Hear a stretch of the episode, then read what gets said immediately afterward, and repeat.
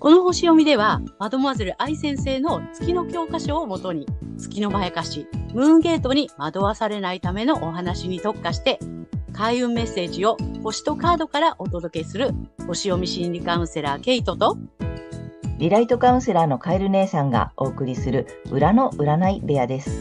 月星座の注意ポイントもお伝えしていますので、太陽星座と合わせてご覧ください。月星座がわからない方は、無料のホロスコープの作成サイトの URL を概要欄に貼っておきますので確認してください。月星座のムーンゲートについては、12星座別に詳しく解説している動画がございますので、ぜひそちらもご覧ください。ゲートとカエル姉さんの裏の占い部屋へようこそ。ようこそ。皆様、こんにちは。お元気ですか？今日は、えー、7月の3日、ヤギ座の満月のね、星読みとカードリーディングをお送りします。まずはね、ケイちゃんに星の動きの解説をお願いいたします。はい。はい。今回の満月はですね、えー、ヤギ座の11度、12ハウスというところで起こる満月となります。えー、私たちの意識は12ハウスの意味する、えー、見えないものとか見えない敵あと病院とか一身上の自由の制限みたいなね、まあこういったね、あの意味合いもあるんですけども、まあそういったところで多くの人が知らないごく少数の人たちだけが理解できるような未知の知識といったところに、どうも意識が向いていきそうな感じがします。そして、この今回のね、え満月と緊張の角度をとっているのが、太陽とほぼ重なっている蟹座の彗星になります。ここのね、度数がね、面白い言葉がついてて、えー、恥も外務もなく、様々な要求を、欲求を通すことに大胆とか、リミッターをが外れた状態を意味するんですね。はい。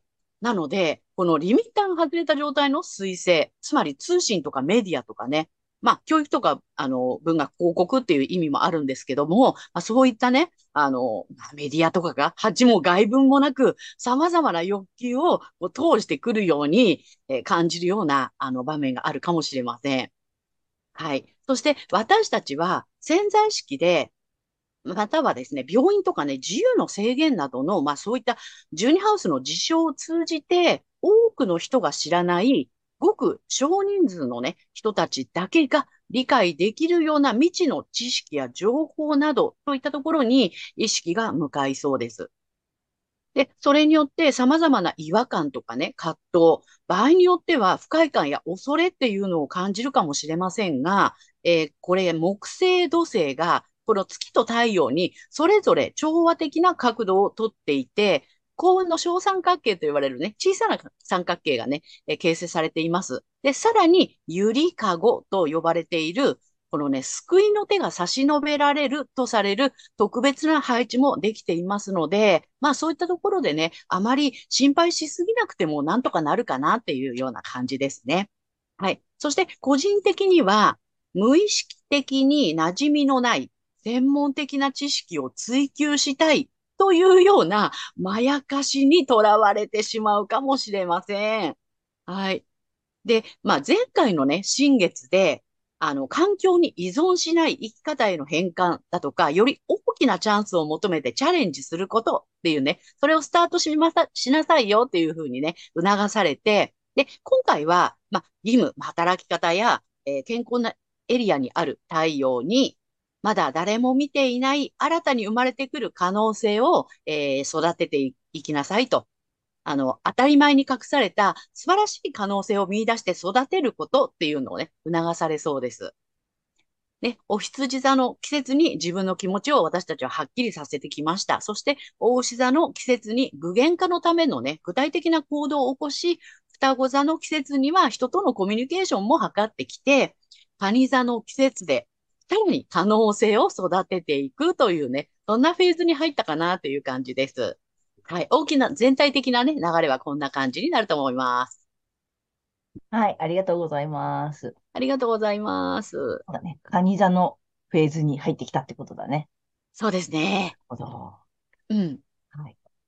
で、まあ、4番目ということなので、一旦完成っていう意味もあったりするんだけど、うん、はい。あの、個人的にはっていう話でさ、あれ、うん、無意識的に馴染みのない専門的な知識を追求したいというまやかしに惑わされそうっていうお話があったんだけど、これってやっぱりその月のへその部分でってことなの？そうなんだよね。あの、月がね、あるのはそのジュニハウスっていうところになるので、うん。なんか無意識的にね、うん。どうもそういうところにうん、そういう度数のところにあるので、そういうところにこう無意識的に持っていかれちゃう感じがするかなという。うんじゃあこれはもう、うんあの各星座、まあ、皆さん共通にみたいな感じで、なんか月の角度によって、この、なんていうの、ちょっとこの欠損部分が、うんこっちにこ動いてうくすぐられちゃったりとかね。うんうんうんうんうん。って感じなんだね。うん。でもなそんんか、な感じですね。ちょっと、なんかこう言われるとさ、馴染みのない専門的な知識を、なんて、追求したいって、なんか、あるよね。なんかそういう気持ちってちょっとなんかあるよね。あるある。でやっぱりその月ってさ、うんと、焦りだったりとか、こうしなくっちゃみたいな、なんとなくね、うんそういう、ね、あの、ネガティブな感情というか、そういうところから発露されていくので、うん、これがあったら、みたいなね、これ学んだら、みたいな感じの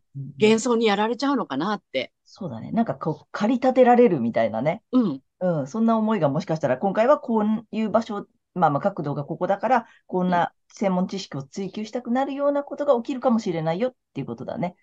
そうなんですよ。その辺ちょっと皆さん、あの注意していただければなっていうことなんですね。そうなんですね。うんそう。で、月星座って、やっぱりその、ね、あの、愛先生は欠損だっていうふうにおっしゃってるんだけど、うん。あの、やっぱりいろんなね、日々ご相談とかを伺っていると、小さい頃に、なんかこう、思わされてしまった、こうでなくてはならないというようなね、うんなんかその、マイルールだったりとか、うん。なんかそういう、本、本来の自分ではない生き方にすごくこう、こだわってしまうとか、うん。そういうところから、ついついそこに無意識に持っていかれちゃうっていう、そういう背景があるかなっていう、思っていて。あの、ねあれね、価値観とかね、価値観の偏りではないけれど、なんか当たり前だって信じてるものが意外と自分を苦しめているルールだったりするっていうところが、この月の決算とちょうど重なったりするんだよね。そうなんだよね。うん。愛先生もおっしゃってるけど、月の特性で生きようとすると苦しくなって、まあ人生を壊しちゃうよっていうことをね、あの本の中にも書かれてるし、まあ確かにそうだなって。うんうんうん。うんうん。けいちゃんもね、最初は信じられないいねああ、私はね、すごい拒否した。そんなはずないみたいな感じで。そうそう。で、やっぱりすっごく拒絶反応を起こす方が多いんだよね。うん。でやっぱなかなかちょっといパッと言われてすぐ理解できるっていうことでもないしさ、どういうことなんだろうっていうのをさ、一回自分のね、月星座もさ知らないとわからないし、うんあの、噛み砕いてもらうじゃない？皆さんにもさ。うんうん。さっき言ってたその幼少期の刷り込みとかさ、その小さい頃に、なんていうの、当たり前だよって言われて信じてきた価値観がさ、実は違ったとかっていう、そんなことでこう生きづらいって感じてる方ってすごく、まあ、ね、私たちもカウンセリングを日々していってさ、あの、たくさんそういう方いらっしゃるじゃない？で、まあ、今回のこのさ、月の欠損って、うんなんていうの、その、で、各、それぞれ皆さんさ、月星座違うじゃない？うん特にそこにすごく月星座のキーワードのところにね、で、出るんだよね。面白いようにさ。面白いように出てるんだようんね。でさ、あの、まあ、ケイちゃんさ、最初にさ、あの、信じられないって言ったじゃない？えーそんなはずないって思ったでしょ？うん。うん。でさ、まあ、私はたまたまさ、月星座も太陽星座も一緒なので、あんまりさ、うんまあ、最初、どっちかというとピンとこないってああ、なるほど。方なんだよね。うんだけどうんうん。でね、皆さんにも特にやってほしいのが、人のやつなのよ。人のやつね。そうなの。でね、わかるもんね。わかるの。あ結構ね、あの、まあ、カウンセリングでもよく言うんだけど、自分ってなかなか自分のことが見えないんだよね。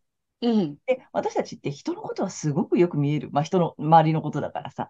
うん。で、この月の欠損もぜひさ、あの、なかなかね、難しくて理解ができないとかさ、納得いかないとかって思ってらっしゃる方は、ぜひ、あの、いろんな周りのね、近しい方の月星座をぜひ調べてみて、うん。と、めちゃくちゃわかるから。わかるね。面白いように、あの、分かってくるので、あ、うんこことか。で、その後に自分の月星座の特性をもう一回読んでみていただいて、ちょっとあ、痛いのよね。だから。痛い。受け入れがたい。うん。そう。すごくがっかりするし。うん。すごく残念な気持ちになったり、すごいなんかね、がっかりもするし、うん。だけどそれって、なぜ、じゃあ、なぜがっかりしたり、痛って思うかって言ったら、図星だからなんだよね。そうなのようんね。うん。なので、反応している、まあね、心理学用語で言うと反応しているという言葉になるので、反応したのはなぜっていうことにつなってくるんだよね、今度はね。うん。そうすれば、ね。当たってるからでしょ？は言われたくないことは、そんなはずないのに、ここまで頑張ってきたのにっていうのがすごく、なんていうの、心の中で騒ぎ出すから、そんなはずないとか、その反発的になったり、受け入れがたいって思ったりするのは、まあそういうことなんですよ。っていうそうなんですね。ぜひ知っていただきたいなと。で、それが分かってきたら、あの、楽になるんだよね。うんそこに、ほう、ほう。なんだっけ、ほら、エネルギーを使っちゃうっていうんだよね、結局ね。そうなんだよね。だから、あのーね、その一番苦しいことを一生懸命やって、すべてを失っていくんですっていうね。うん。まさに本当にそうだなって。そうそう。だからなんかそれがなければならないとか、できなければいけないとか、まあそれね、月星座それぞれのキーワードがあるので、いろいろあるんだけど、それすら、それだけが手に入れば幸せになれるはずなのにって結構思ってる方多いじゃない？そうなんだよね。それに全てのエネルギーを費やしてしまうから、結局他のことがさ、なんていうの？他にいい面とかいい長所とかたくさん持ってたりね、もうましてや太陽星座の良さをめちゃめちゃ持ってるのに、それを活かしきれずに、その月の欠損の部分ばっかりを追いかけて、なんとか手に入れようと頑張ってるうちに人生が終わっちゃうよって言ってるのが、まあ、あの月の欠損の大きなゴールみたいなね。そんな感、じ本当にそう。うん。本当にそうなんですね。だから、なんだろうな、あの、私自分がその時思ったのは、自分は魚で生まれてきたのにうん、もう鳥になって羽ばたくんだって。鳥、鳥なんだから空をね、大空を飛びたいんだって。うんうん飛ぶために頑張ってるんだって。うんうん。うんうん。で、まあ、なんとなくね。ううんん。で、その、この私の、あの、翼が不格好だからだって思ってうん、一生懸命羽ばたこうとしてたけど、うんうん。で、そのために頑張ってたけど、いやいや、それ、え、あの、ヒレだよっていうね。ヒレだ。そうそう、ヒレでしたよって。えーこれ、そんなはずない、これ翼なんですっていう。すごいなんかさ、抵抗したんだけど、うんでも、あ、そっか。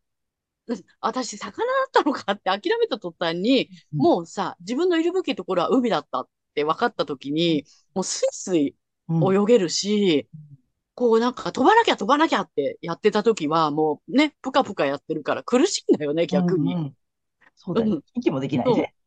できない。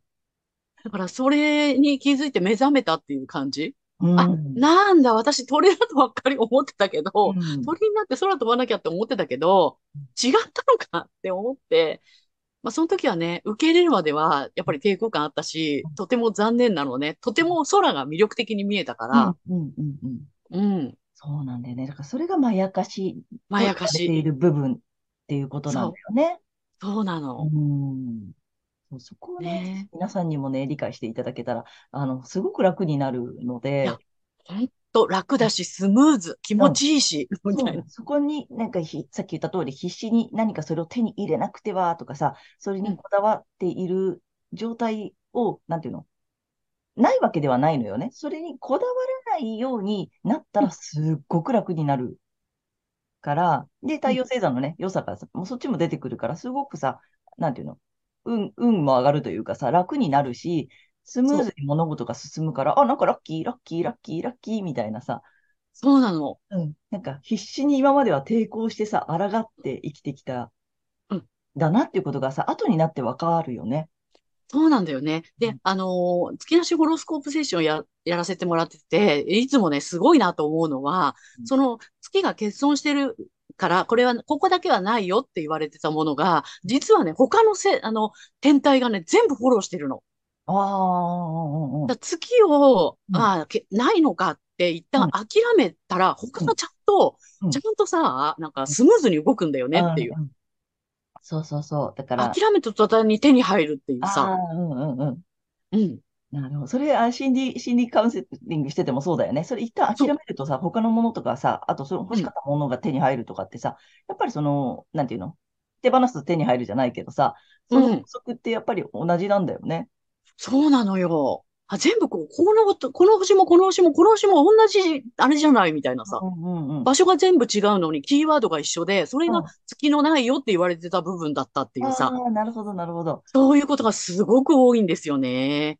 そうだから、ホロ、本当にさ、まあ、そのね、皆さん個人個人のホロスコープって全員違うので、それぞれの良さが絶対あるし、あうん、の、その手に入らないと言われているさ、その欠損部分も、他の部分で今ね、ケイちゃんが言った通りさ、他の部分でちゃんと補ってもら、もらえてるというかさ、うまくいくようになっているから、大うん、丈夫なので、欠うん。損部分をぜひ一回さ、ちゃんと受け入れる。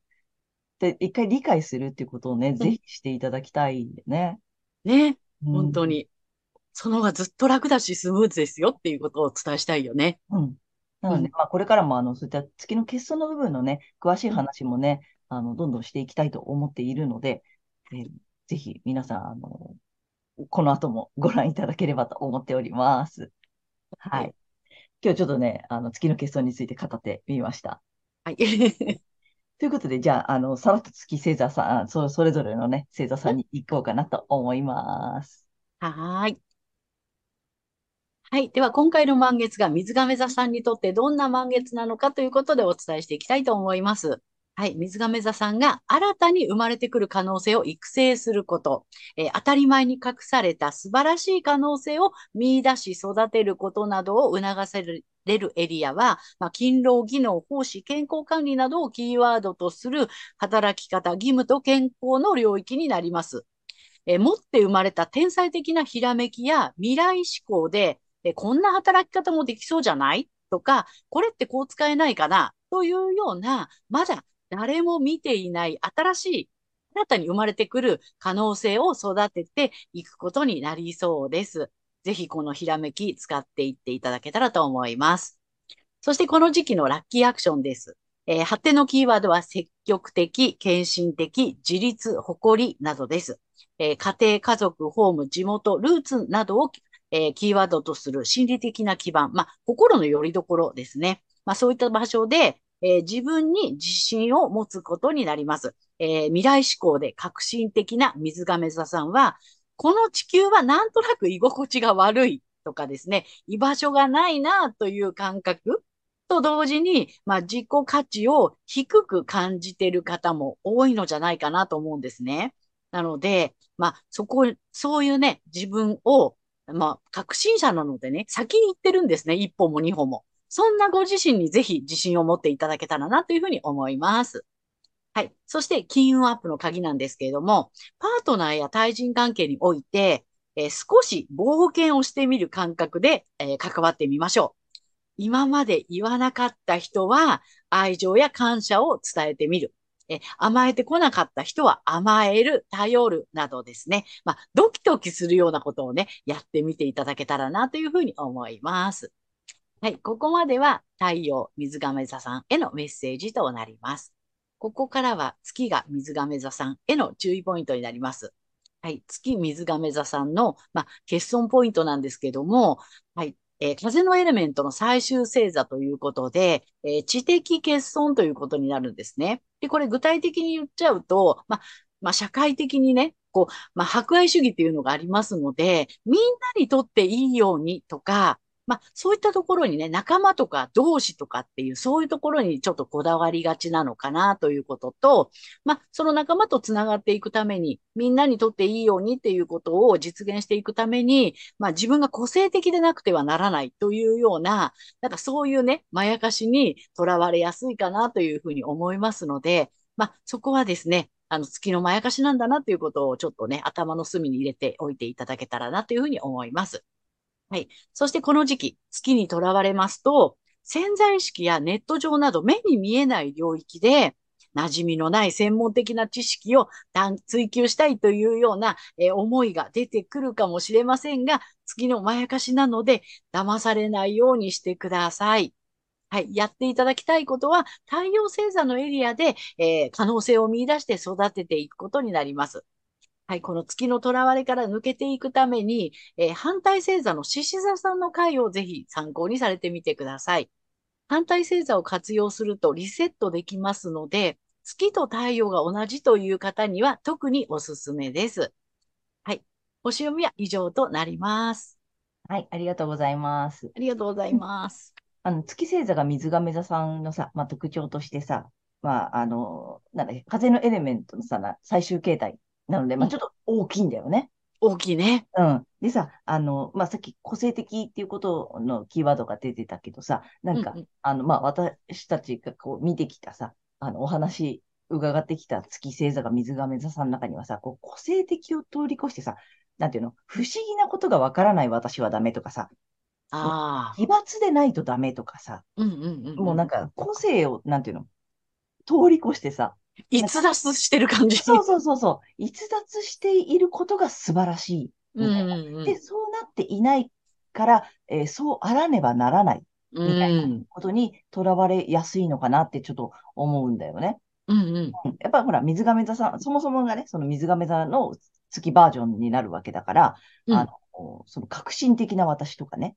ちょっとそのうん先を行っている最先端な私であらねばならないになっちゃう。うんうんうん。で、そこ別にそんな、いいのよ。別に。そんなに奇抜でなくても。うん。そうだね。あの、そんなに何？あの、不思議ちゃんじゃなくてもいいし、その、うん見えないものが見えなくてもいいし、うん。なのになんかそれが素晴らしいに偏りがちうんた。らいいのかな。うん。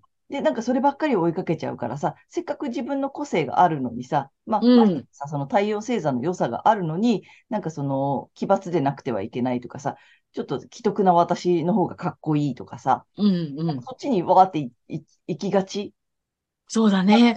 なので、そこそんなにこだわらなくていいよっていうポイントがね、一つあるかなって思うんだよね。はい。うん。ねなのでね、あの、そこに水亀座を、なんていうの、求めなくていいって言ったらいいのかな？うん。うん。なんかその良さを受け、なんていうの、その良さを自分にプラスしなくても大丈夫だよっていうことをね、ぜひ覚えておいていただきたいなと思うんだよね。月。そうね。それこそが月のまやかしなのでね、エネルギー奪われちゃうよっていうね。そう、だからそのか、まあ、変わった私って言ったらいいのかな、なんか言葉がうんあれだけどさ、そのさっき言った通り、個性的な私を求めやすいうん。感じ？うんうんうんそれが無駄なエネルギーになってしまって、他の良さとかさ、他のいいところとかがさ、あの発揮できなくなっちゃうから、まあ、ムーンゲートでいうところの、うんあの全てを失っていくよ、うん。まあ、うまくいかなくなっちゃうよっていうポイントだったりするので、ね。いいね、ちょっと月水亀座さんはその辺を覚えておいていただけるとね、いいかなと思います。はい。ということでね、ここからはカエル姉さんのカードリーディングならぬカードカウンセリングに行きたいと思います。お願いします。はい。で、今回もね、タロット2枚と最後にまたリアルで1枚引いていきたいと思います。で、えっ、と、水亀座さんいきますよ。ダダン。おー。なんかね、ちょっと一見パッと見るとさ、おーなのよ。うん。だけどね、いや、よくよくちょっと後で説明するけど、いい。いい。なんかね、いい。それはよかった。うん。えっとまずね、ペンタクルの2の逆位置なの。うん。でね、これまあどういうことなのよって思っちゃうじゃない？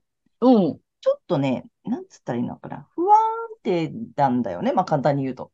うん。不安定だからちょっと不安を抱えていたり、なんかね、うまくいってない気がしたり、滞ってる感じ、うん。なんか物事がなんか思った通りに進んでないなとかさ、うん。なんかもしかしたらそんなことがあるのかなっていう感じなのね。なんかペースダウンしてる気がするみたいな。うん。うん。やっぱ水亀座さんもほら、風組だから早いでしょ？そうね。うん。だからもしかしたらなんか思って自分のスピードとさ、周りがさ、あれなんかちょっともっと早くやってよみたいなさ、あれもっと早くああ、そっかそっか。うん、結果が出るはずなのにとか、うんなんか。そんなんで、あれみたいなさ。うん。あとなんかそれに対してすごく不安を感じるうん。のことがあるのかなみたいな感じなのよ。でもねうんうん、ぐさぐさカードですよ。はい。実はこれがめちゃ良くて、この組み合わせがなんかめちゃ良くて、おう。うん。これね、なんつったらいいのかな。うんとね、これね、一歩踏み出すのよ。もう、まあ簡単に言ったら終わりが来るっつったらいいのかな。うん。真実が見えてくる。なるほど。うん。あのーまあ、このぐさぐさによってさ、あの、うん本当のことが分かってくるっつったらいいのうん。うかな。ん。うん。なんかね、真実が見えてきますよ。で、ちょっと不本意なこともひっくり返っていくよっていう意味があったりするのよ。うん。うん。うん。あとね、めちゃめちゃこう理解が深まるとかね。うん。そんな意味合いがあるので、事実が見えてくる。真実や事実が見えてくるので、うんなんかね、ちょっとこう進んでない気がしても、あの、うん進むのよ。なるほどね。大丈夫なので、うん。まあ、だから、もしかしたらちょっとさ、ショッキングかもしれない。それが。うん。うん、あ、そういうことだったんだ、みたいな。あ、なるほどね。みんなが遅いのは、あ、そういうことだったんだとかさ、うんうん。うん進んでないのは、あ、こういうわけがあったんだねとかさ、なんかね、そんなことがパッてわかる、うん、んじゃないかなと思った。うんうんうん。だからすっきりすると思うんだよね、多分。うん。うん。なので、なんかこの組み合わせめちゃめちゃすっきりするよみたいな、なるほどね。うん、そんなメッセージかなと思う。うんうん。あ、もう、愛のだから知ってるし、からね。そうそうそう。うん。多分、ああ、みたいなさ、ああ、なるほどね、そうだったんだね、みたいなさ。うんうんうん。うんだから、なんかちょっともやっとしてることがもしかしたらあるのかもしれないけど、うん多分切り晴れるので、うん。なんかそんなに慌てなくても、うんあの、愛のでいけるかなっていう感じがしまうんす。はい。で、3枚目ね、またリアルに行きたいと思います。はい。これ集合無意識にね、ダイレクトにアクセスしてますからね。皆さん繋がってますんでね。で、特にあのはい水亀座さんにメッセージをください。今回もね、ジャンピングが続いておりますが、うん。お、来たよ。はいよ。はいこれ。はい。いきます。だだん。お綺麗なやつだね。うん。宝の竜ですよ。あうん。あの、法ら、来竜。ますね。うん。あ、でもね、意味面白いよ。苦手意識をなくすだって。うーん。うん。あんまり水亀座さんのイメージにはないけどね、苦手。うんうん。うん。でもなんだろう、ほら、さ、さっきも言ってた通りさ、自分がちょっと変わってる、自分がおかしいのかなとかさ、うん。だって周りがついてきてないだけだからね。そうなんだよね。だっうんて改革者だからさ、一本も二本も先行ってんのよね。うん。だからそこに別に、あの、なんていうの、劣等感とかさ、罪悪感とかさ、いらないので、そこに、あの、なんていうの、苦手とかさ、うん。あ人に合わせなくていいよ、みたいなさ。そうね。うん。こんな感じかな。ね。うんうん。あの、そのまま、もう宝の、宝こう握ってるのでね、大丈夫なので、そのまま、今回だからスッキリ GO みたいな、いいね。うん、感じかなうんと、うん、思いました。はい。ということで、カエル姉さんのカードカウンセリング以上となります。ありがとうございました。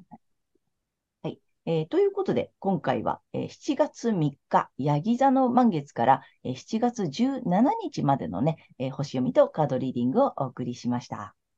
で皆様、あの、先ほども申し上げた通り、ご自身のね、まず太陽星座ご覧になっていただいていると思うのですが、月星座も調べていただいて、そのね、注意ポイントもぜひご覧になってみてください。で、またね、月のまやかしから抜けるために、反対星座も結構効果があるので、うんぜひね、そちらの動画もご覧になってみてください。ということで、えー、けいちゃん、次回の放送は？はい。えー7月18日、蟹座の新月となります。はい。ということでね、あの、皆様、チャンネル登録とか、グッドボタンとか、たくさんご覧になっていただいてありがとうございます。